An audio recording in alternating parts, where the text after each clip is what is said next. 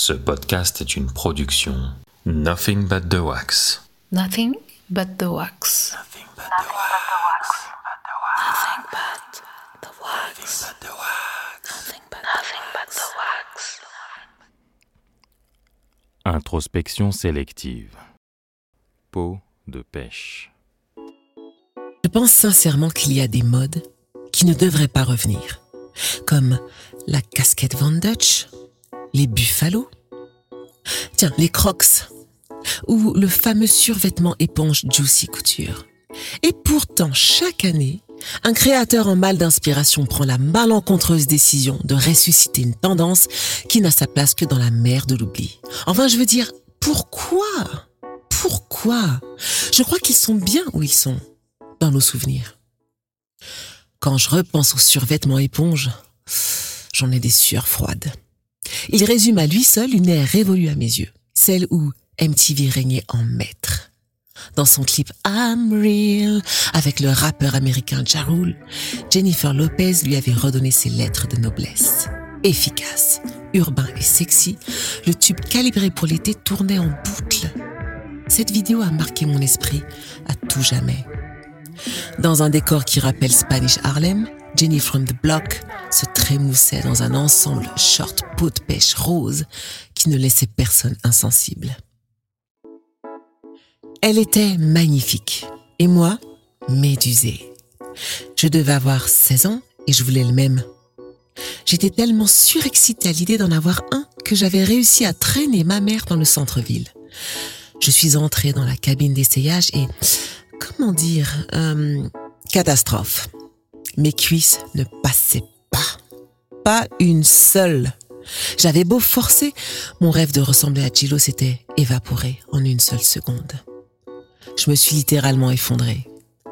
J'étais dans cette cabine, à chialer à chaudes larmes, à tenter de rétrécir mes cuisses par la pensée. Rien n'y faisait. Cette matière ne pardonne pas, mais à 16 ans, on ne le sait pas forcément. J'étais convaincue que c'était mon corps le problème. Aujourd'hui, j'en ris. Premièrement parce que je me trouve bonne. Et surtout parce que j'ai eu de la chance que ce foutu survêt ne me soit jamais allé. Avec l'âge, je me rends compte qu'il n'y a rien de plus ringard que d'avoir le mot juteux inscrit sur les fesses. Je suis entrée dans la trentaine il y a peu. C'est un passage important, je suppose. J'ai commencé à faire le tri dans mes affaires, afin de savoir ce que j'envisageais de garder ou de jeter, à ranger mes tiroirs, à relire mes anciens journaux intimes et à dépoussiérer mes vieux magazines féminins que je collectionnais depuis le lycée.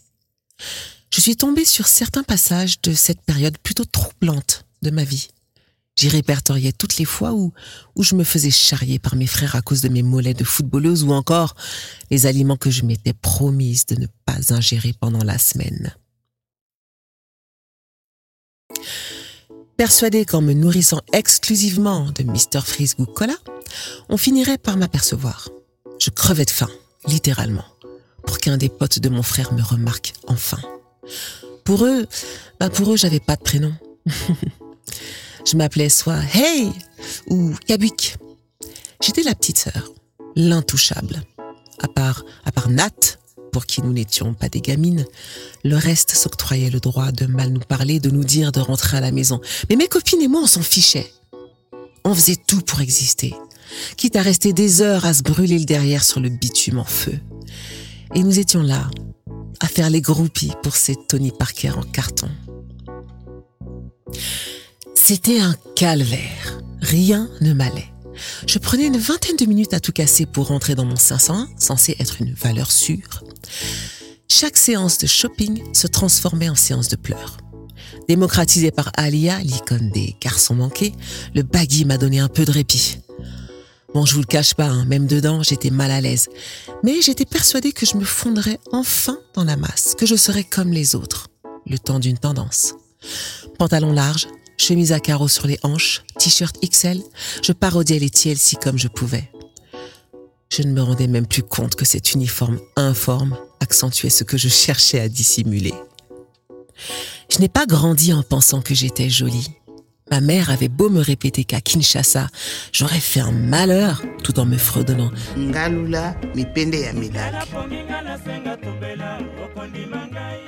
Je n'y croyais pas une seule seconde.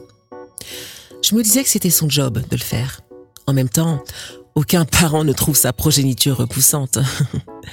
Il y a toujours eu des filles plus jolies que moi. Celles qui se vantaient de leur métissage archi compliqué, claquaient des doigts, secouaient les reins et se tapaient le bad boy du quartier. Donc, je me suis arrangée pour être la plus intelligente et la plus marrante du groupe. J'ai appris à travailler mon sens de l'humour et à développer ce qu'il y avait à l'intérieur parce que je pensais que c'était tout ce que j'avais. Pour la majorité d'entre nous, l'adolescence n'a pas été une période joyeuse. Est-ce que je me trompe? Je ne déroge pas à la règle. Cette guerre que nous nous livrions, mon corps et moi, était épuisante. Je le voyais inachevé, disproportionné et laid.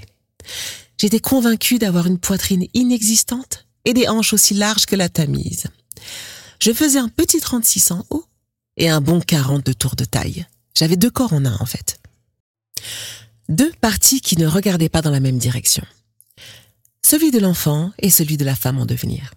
J'étais subjuguée par sa capacité à être à la fois prépubère et provoquant. Plus je les étudiais, plus je les détestais. J'implorais le bon Dieu de ne pas les faire pousser davantage à quelque endroit et d'accélérer le processus à d'autres. Jusqu'au jour où Bibi Odia est entrée dans ma vie. Je ne voyais pas mon corps comme un allié, plutôt comme un ennemi.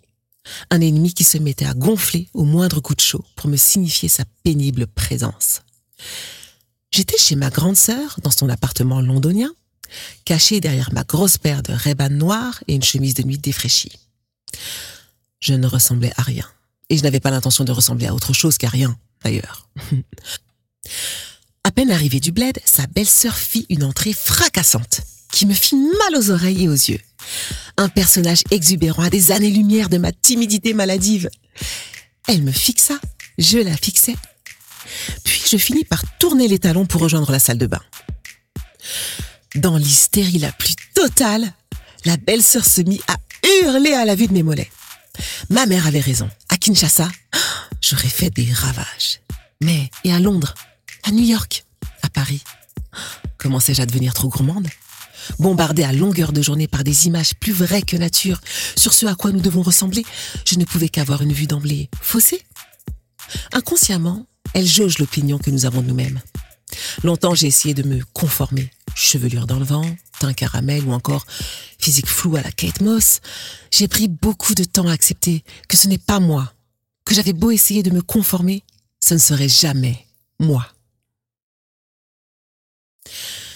Ce compliment m'a profondément touché et m'a ouvert une étendue de possibilités. Sur le coup, bon ben, j'ai fait semblant de rien. Mais dans la salle de bain, alors là, j'ai esquissé des petits pas de joie en sous-vêtements qui s'apparentaient aux prémices de ma nouvelle danse du bonheur. Petit à petit, mon regard désapprobateur a laissé place à un peu de clémence. Les t-shirts se sont raccourcis, les jupes ont fait leur entrée dans ma garde-robe et mes lèvres se sont parées d'un gloss que Charlie m'avait gentiment offert. J'ai appris les bases de l'estime de soi auprès de ma grande sœur et je lui en serai à jamais reconnaissante.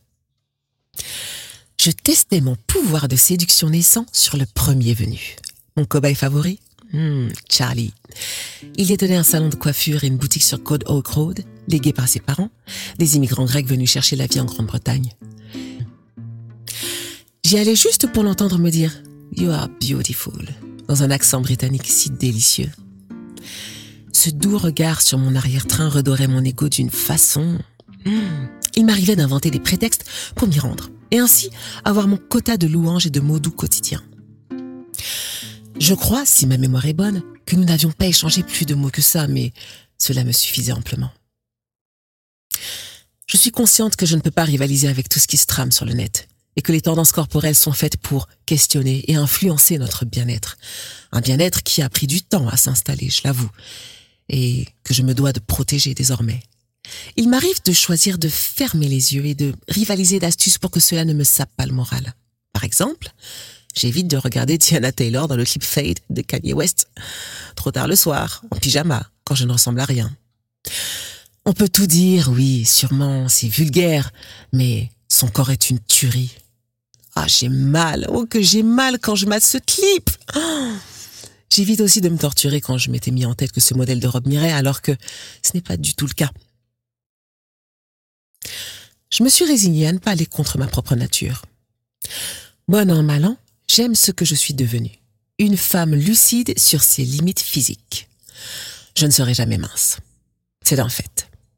D'après mon médecin traitant, j'ai une grosse ossature et les gens comme moi sont censés être plus solides. J'accepte de ne pas pouvoir enfiler un jean slim, une paire de cuissardes, ni même de pouvoir m'allonger complètement sur le dos. en fait, je n'ai aucun problème avec ça. Je préfère en rire, passer à autre chose et mettre mes atouts en avant. Je mentirais en disant qu'il n'y a pas de référence à qui s'identifier. J'aurais aimé en avoir eu plus tôt, au tout début de mon parcours. Instagram regorge de nouvelles façons d'appréhender la différence. Les blogueuses sont les figures de proue de la beauté plurielle et tentent de bouleverser l'industrie de la mode. Elles se présentent comme une alternative face aux représentations actuelles dans les médias mainstream. Comment trouver le jean 501 qui flattera sa morphologie? Comment porter le crop top quand on a un peu forcé sur les burgers? Ou encore passer l'étape du maillot de bain sans encombre? Ce sont des questions qui méritent qu'on s'y attarde. Un peu. Personnellement, je trouve que ne pas avoir le ventre plat est rédhibitoire. Mais ne nous voilons pas la face. Tout ça, c'est bien mignon, hein Agréable à voir, mais je reste sceptique. Moi, ce qui m'énerve, c'est pas tant qu'elles soient bien en chair, car elles exposent une certaine réalité, mais surtout que ce soit encore marginal, encore segmentant. J'ai aussi peur que cela nous incite à ne faire aucun effort. J'applaudis quand Christian Louboutin fait de Clémentine Dessau l'égérie de son rouge à lèvres ou que Ashley Graham se pointe sur les podiums de griffes internationales. Mais cette diversité reste épisodique. Pourquoi ne pas les faire défiler avec celles qui ont la peau sur les os? Nicki Minaj, Amber Rose, Black China et la Vénus autantote des temps modernes Kim Kardashian West sont érigées au panthéon de la pop culture au rang de déesses postériales du moment. Ce corps étrange que l'on exposait il y a peu dans les eaux humains à Paris. Ne vous y trompez pas, hein. J'aime les fesses. Celles qui ont un vécu, un combat. Pas celles que l'on obtient à coup de bistouri d'une soixantaine de squats par matinée pour, pour affoler la jante masculine et que l'on retranche dès qu'elles ne sont plus d'actualité. Non, je suis en pamoison devant les postérieurs qui racontent une histoire. Ceux qui respirent l'abnégation, les échecs à répétition et les retours en grâce. On prend les mêmes et on recommence. Hier, c'était le tight gap, le fameux trou euh, entre les cuisses, vous savez. Aujourd'hui, j'apprends que si tu n'as pas un thigh bro, ces fossettes sur le dessus des cuisses, ben t'as raté ta vie. La mode va tellement vite que je ne serais pas étonnée d'apprendre que cette tendance a déjà disparu à l'instant où je vous parle. Suis-je insensible à tout ça? Ben, je choisis juste ce qui me convient. Ça n'en finit jamais. Il m'arrive de traîner un peu trop longtemps sur Instagram pour constater que, malgré les discours bienveillants sur l'estime de soi, les codes ne changent pas vraiment. Les corps se font hybrides, bioniques et sans substance. Instagram est-il le nouveau zoo humain? Je n'ai su que tard que toutes ces célébrités que j'admirais s'octroyaient les services d'un coach sportif, d'un chirurgien plastique attitré en cas de réajustement et d'un chef cuisinier à domicile. Les filles de clip ne ressemblent même plus aux filles de clip. Ces anciennes boulottes sont payées pour nous vendre du rêve. Mais qui détermine ce qui est beau? Qui ce qui est disgracieux et ce qui ne l'est pas. Aujourd'hui, mon corps est en plein dans la tendance. Et demain? C'est compliqué de se situer parfois, et peu importe la couleur de peau, les origines sociales ou même la morphologie. Je pense que c'est compliqué d'être une femme de nos jours. Je crois qu'il faut être sourde et aveugle pour passer outre tous ces éléments qui constamment tentent d'affecter notre santé mentale. Difficile de ne pas se sentir agressé par les injonctions bienveillantes de l'amour, Marie-Claire, elle, etc., etc., qui violent chaque jour notre estime de soi. Du genre, comment Beyoncé entretient ses courbes? Perdre 5 kilos avant l'été grâce à la méthode telle ou machin chouette. Ou encore, trois gestes pour se débarrasser de sa culotte de cheval. Cette idée que le corps féminin appartient à l'espace public est très prégnante dans notre société. Il existe une tyrannie du culte du perfectionnisme corporel le corps féminin devient une zone de conflit, un champ de bataille au sens figuré comme au sens propre. J'avais enfin trouvé mon poids de forme. Je me sentais bien dans ma peau. Tout était en place au bon endroit. Nous nous sommes rencontrés dans un covoiturage en direction de Paris. J'étais passagère et lui conducteur. Il est arrivé dans sa Peugeot 308 noire, plutôt beau gosse, lunettes de soleil sur le nez et fesses moulées dans un survêt gris. Bon, je n'ai pas eu le déclic, hein, le truc que tu ressens quand tu rencontres ta personne. J'ai juste voulu mettre fin à tous ces standards absurdes qui dictaient mes anciennes relations. En somme, essayer quelque chose de nouveau, sortir de ma zone de confort. Il était sympathique, j'étais d'humeur sympathique, et nous sommes restés en contact. Ce n'était pas le coup de foudre, mais le courant est tout de suite bien passé entre nous. On se sentait bien ensemble, tellement bien que parfois nous passions des heures dans sa voiture à discuter, se disputer et à se réconcilier autour d'un bon gros McDo. Au fond, je savais que ça n'irait pas bien loin entre lui et moi, que j'avais fait une chose stupide, délaisser mes standards absurdes qui dictaient mes anciennes relations. Il n'osait pas mettre son point final, je l'ai donc mis à sa place. Cette amourette d'été a brisé mon équilibre alimentaire. Nous nous sommes séparés et il m'a laissé 7 kilos en guise d'au revoir. J'avais un mal fou à porter mes fesses dans les escaliers. Et ma poitrine, oh là là, ma poitrine explosait tous mes soutiens-gorge. Après des vacances catastrophiques à Barcelone, dû principalement à mon poids, j'ai décidé d'engager les grands moyens j'ai pris la décision de modifier mon alimentation et de reprendre le chemin de la salle de sport simplement pour me sentir mieux, en phase avec moi-même. Prendre le temps de flâner dans les marches, m'habituer au hurlement des marchands de légumes et savoir enfin faire la différence entre une courgette et un concombre. Visuellement, la différence est subtile, non? Un programme bien huilé que je m'évertue d'appliquer. Je suis devenue experte en smoothies de toutes sortes. Je me suis réconciliée avec l'eau et surtout, je suis devenue accro aux galettes de riz complet. Oui, oui, oui. Qui l'eût cru? Si nous sommes ce que nous mangeons, autant dire que j'étais une grosse pizza pleine de fromage dégoulinant. Hum, qu'est-ce que ça me manque grave? Ou alors une barre chocolatée à la cacahuète. La nouvelle mode, c'est de documenter les réseaux sociaux sur ce qu'on bouffe et sur ces fameuses séances de fitness vêtues de son nouveau top Ivy Park. Je les vois, ces céréales menteuses. Celles qui se disent healthy à mort, qui ne graillent que du quinoa au citron à l'heure du déjeuner et ne perdent pas un seul gramme. À mon sens, l'estime de soi ne consiste pas à se tailler une caricature d'accro sport et à la bouffe bio. Non mais franchement, il s'agit d'accepter qu'il y aura des jours où je serai moins bonne que d'autres. D'oublier de temps en temps le physique et d'embrasser la flexibilité de mon poids. Avoir un corps bien en forme dans le top de la tendance. En espérant, parce que la tendance aura changé, que nous l'aimerons encore lorsque ce ne sera plus le cas. J'apprécie chaque instant passé avec moi-même, chaque auto-blague et chaque auto-rire. De toute façon, la seule personne à qui je me dois d'être super sexy, bah, c'est l'homme qui partage mes nuits, non? Et en général, je ne pense pas qu'il faille avoir quelque chose sur le dos pour cela. Mes régimes à l'arrache ne pouvaient pas m'emmener bien loin, à part peut-être me rendre malade. Je réalise à quel point je me suis torturée inutilement pour atteindre un chiffre idyllique sur la balance. Combien de fois ai-je refusé de vivre l'instant présent car je me sentais mal dans ma peau? Je ne les compte plus. La vie est trop courte pour s'interdire de la manger. Vous venez d'écouter un extrait d'introspection sélective, un livre écrit par Amanda Winnie Kabwiku, apparaître début décembre 2019. Si vous avez aimé ce podcast, n'hésitez pas à nous laisser vos commentaires et notations.